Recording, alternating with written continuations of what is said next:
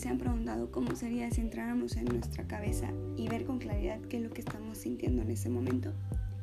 ¿Creen que cambiaría algo en nuestra forma de actuar? Yo creo que sí.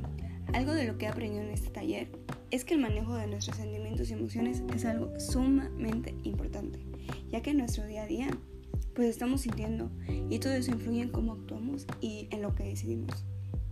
Yo soy una persona un poco impulsiva y cuando está muy feliz, está muy feliz y actúa como una persona pues muy feliz. Pero cuando estoy enojada, estoy demasiado enojada. No hay un punto medio. Y hago, digo cosas con esa actitud, sin importar qué voy a decir o a quién voy a dañar. He trabajado en eso durante este curso y estoy mejorando, ya que conforme hacíamos actividades me autoconocía y era muy sorprendente el cómo sin darme cuenta iba creciendo un poco más mi conocimiento acerca de lo que, lo que sentía y del cómo lo expresaba. Creo que saber y conocer nuestros sentimientos y emociones a mí en lo personal me ha ayudado mucho, ya que haces conciencia y no actúas impulsivamente en algunas ocasiones.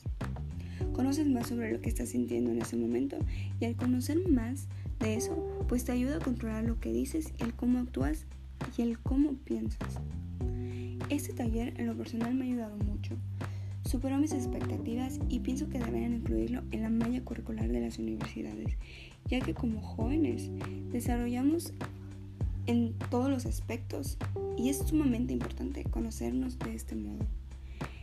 Esto no es fácil, créanme, aún me cuesta identificar y actuar correctamente, pero si vamos conociendo más el tema y buscando ayuda poco a poco, esto se volverá parte de ti y a veces sin darte cuenta y estás madurando en tu conocimiento emocional y sentimental.